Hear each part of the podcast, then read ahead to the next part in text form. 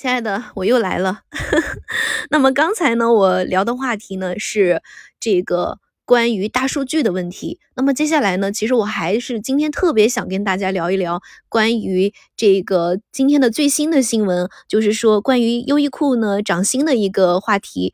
那么有新闻说到呢，优衣库的日本员工呢将涨薪百分之四十。别拦我，让我去。有网友说呢，别拦我，让我去优衣库上班。那么最新日本消息称呢，优衣库部分的日本员工将涨薪超过百分之四十。日本的新员工的月薪更是一点五万起步。那么大多数在入职的第一到二年以后呢，就会升任新人店长，那么月薪为两万元左右。去年呢，优衣库日本母公司迅速迅销集团平均年薪为。九百六十万日元，也就是相当于我们的人民币是五十万人民币。那么公司还称，这次的涨工资后呢，可以让日本的国内的员工待遇和海外的员工持平。其实你们有没有发现啊？真的就是我买，我是一个购物狂来的。然后呢，我很喜欢网上购物。然后再加上呢，就是大家也知道，下了班可能回到回到家哪儿也不想去，然后我就喜欢逛淘宝。那么我发现呀，我每次买完的呃这个呃东西呢，有些时候会退货不满意等等，但是优衣库家的东西真的我一次都没有退过，呃几乎就是很少去退退哪一件衣服，呃就是。价格呢非常的亲民，然后呢，它设计的衣服又特别的舒服，款式呢又非常的百搭，适合任何人的身材啊。因为我经常就是逛商场，或者是我们去呃淘就网上购物，那你会发现呢，比如说像我常去的呃欧时力呀，然后嗯小熊维尼呀，呃嗯，就是我们今天就讲讲服装类的吧，哈。呃，还有什么？我看看，就是我常喜欢买的，嗯，还有什么？我一下子一时半会儿 想不出名名字来哈。总之吧，我，呃，上周就是也是疯狂的去优衣库的网店去购物，因因为你知道吗？他家衣服呀，如果你不常去呢，很多时候你想买的时候，你想买的那个衣服呢，就没你的尺码了，就卖完了，就卖的很。很就是卖的很多，然后卖的很快，呃，所以说有些时候靠抢的，哎，呃，也不知道有没有朋友跟我一样特别喜欢去优衣库。当然还有，为什么有人说同样的日式品牌无呃这个无印良品怎么就没有优衣库那么好呢？说实话呀，无印良品的东西呢也挺喜欢，但是它的价格并没有那么的亲民啊。但是呢，优衣库就不一样了。呃，价格也很亲民，然后呢，最主要它的设计款式，就像我这种人吧，呃，人比较瘦小，然后呢，穿裤子衣服呢，经常就是买不到你合适的尺码的裤子，啊，不论你去朗姿这个专业的呃西服店，还是 Scoffy 的这种呃呃职业装的衣服，你有些时候去试裤子衣服都会大。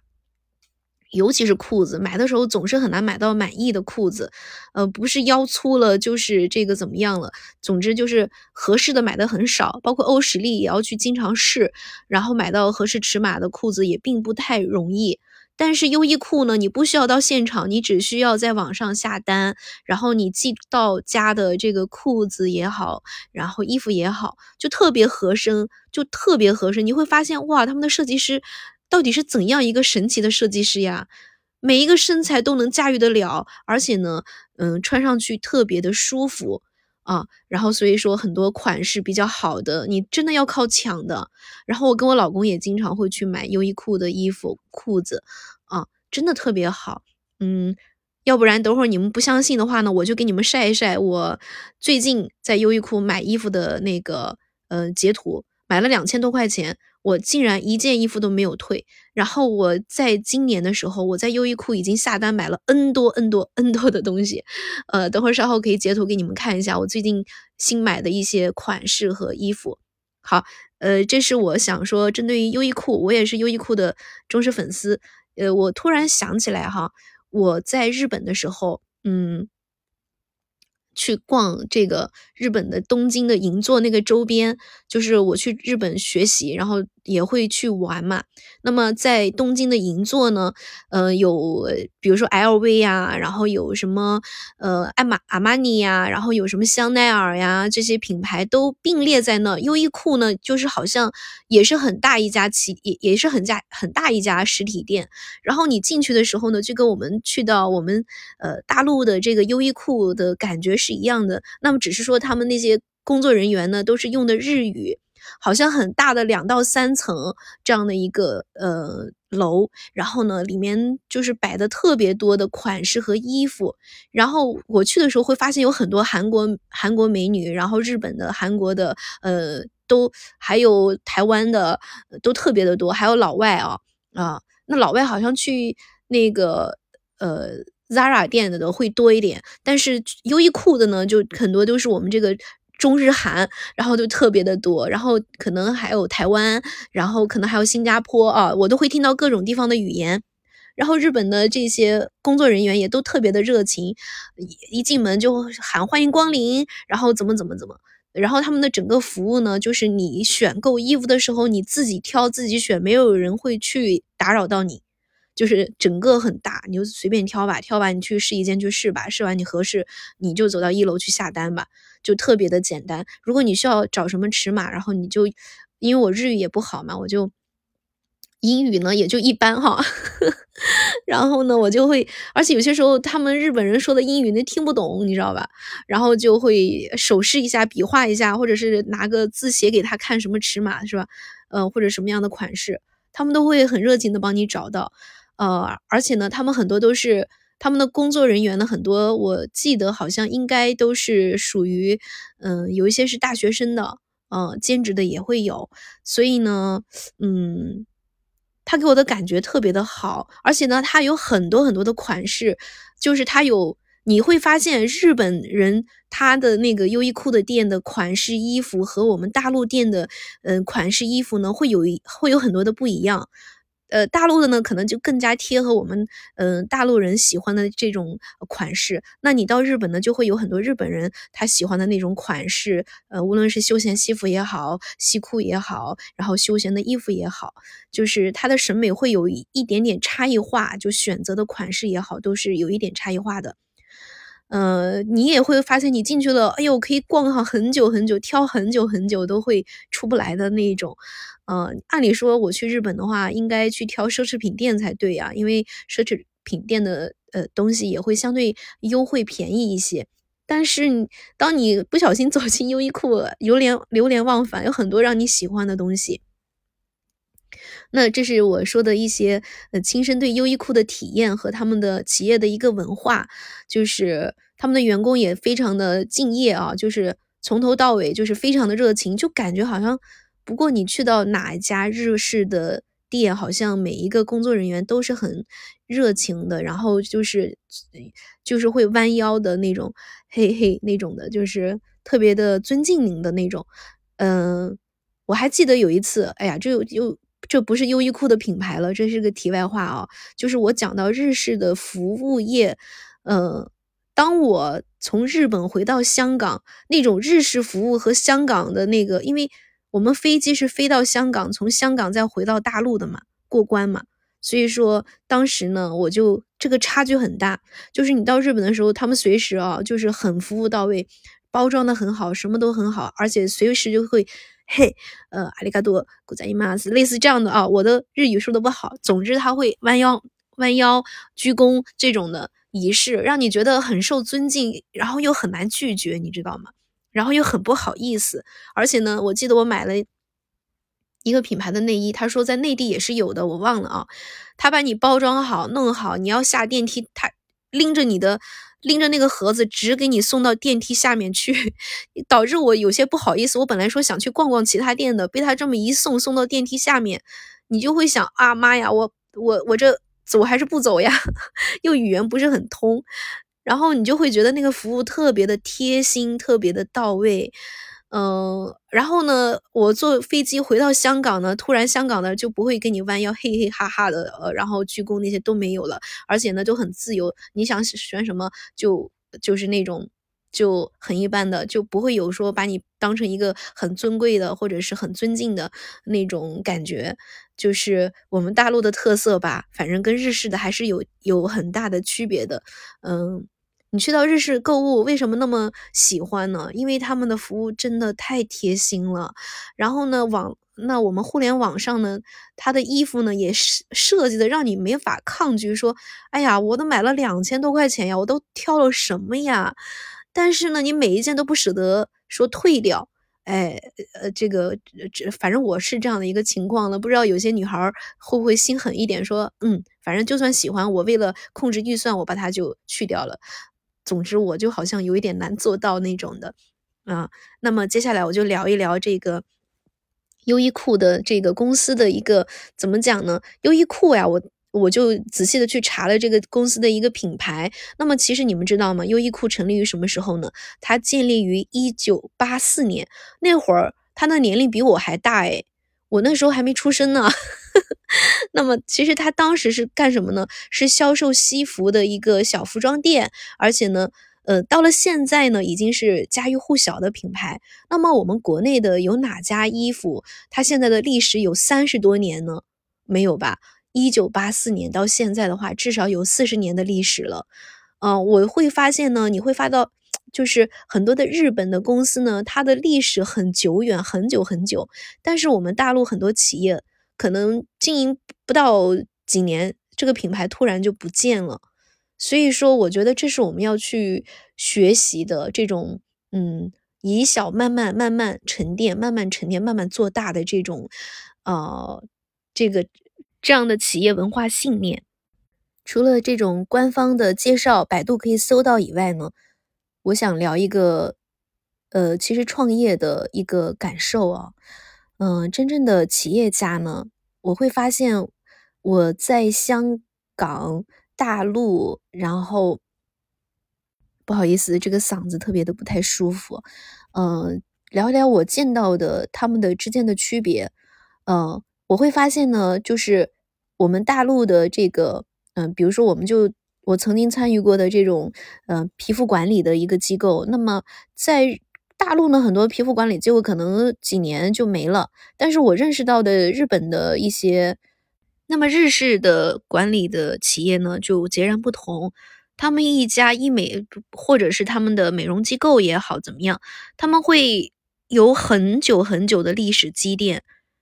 啊，然后你认识的一些企业，尽管经营不善，但是他还是要，嗯，不会裁员，或者是不会随随便便的，嗯，裁员。然后呢，他尽管会工资不是很高，但是他很稳定。然后每一个工作的人呢，他也是好像把他的心呢不会那么浮躁，就感觉哎呀，嗯，那么没有安全感啊，就是像我们一样的，哎呀，公司哪天就倒闭了，我我可能要跳槽了，或者是我们公司要裁员了，我。做不了了，他们没有，他们好像很有安全感，就好，就相当于我们这边的政府部门的同事一样的。也许他偷懒呀，也许跟上司有矛盾呀，也许他看某某同事不顺眼呀，但是这里就要说“但是”两个字了。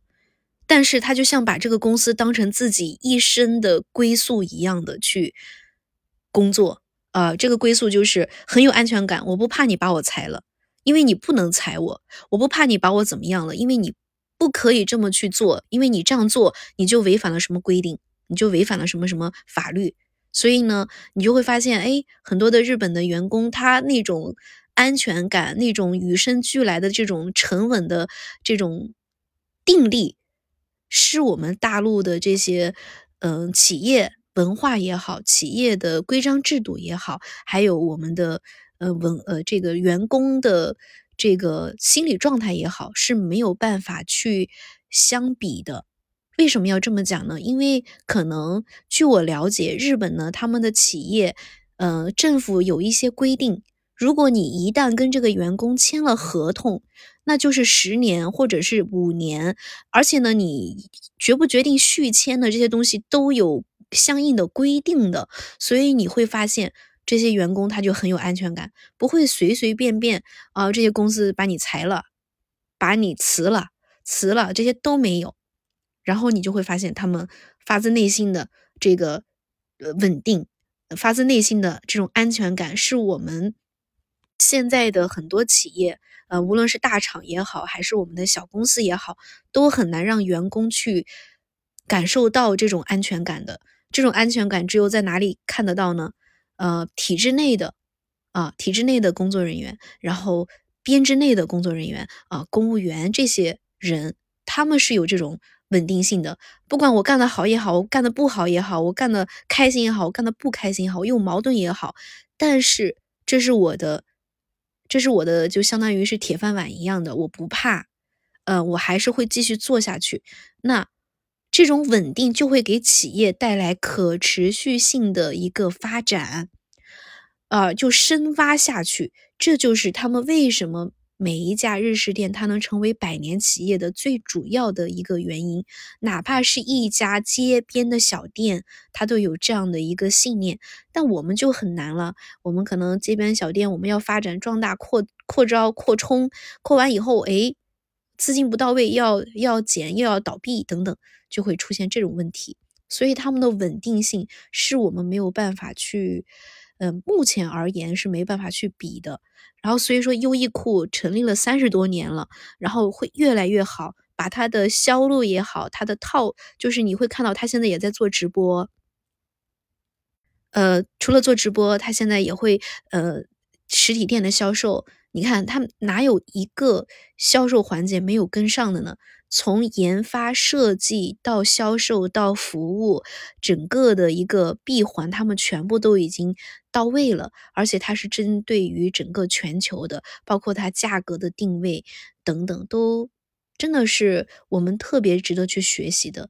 啊，我们也就是我们从一个创业者的角度来讲的话，为什么哎总结经验？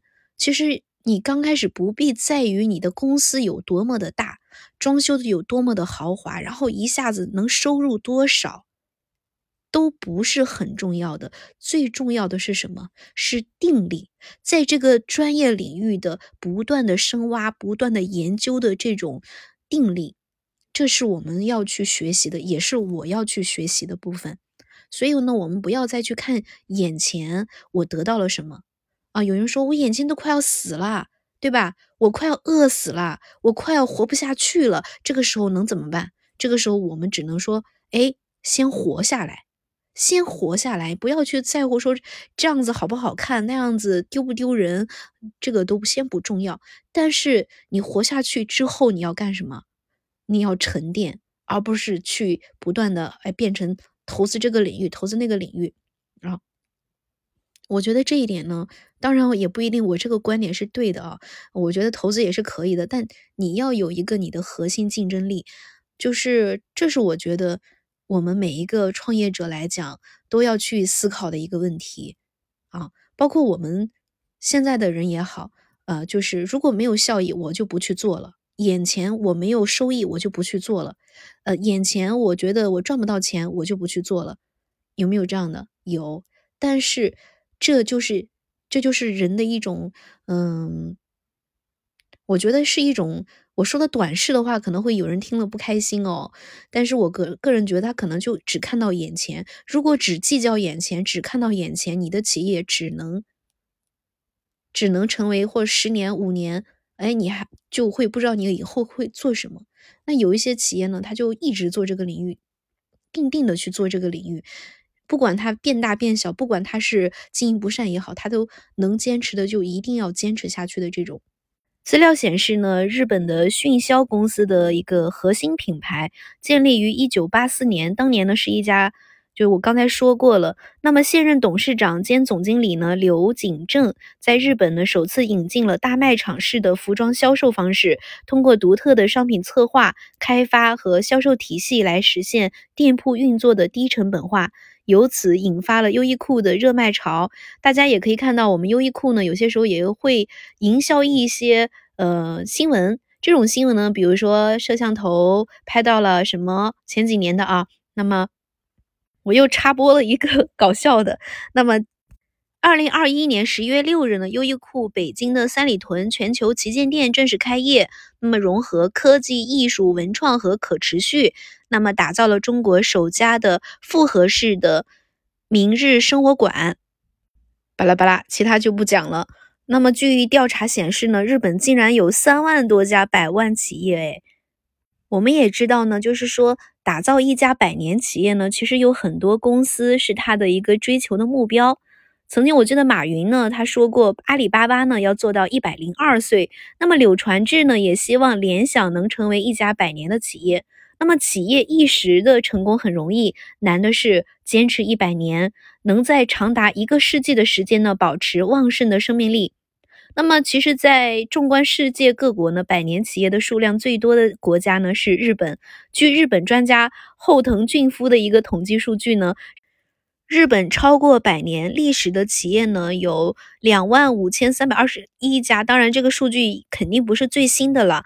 有文章呢是这样总结的，说日本呢之所以百年企业数量众多，不外乎呢以下几个原因。首先，日本普偏居岛国，历史上战乱较少，有利于呢民间传承的保存。这一点呢，从这个日本天皇延续千年，没有改朝换代就能看出来。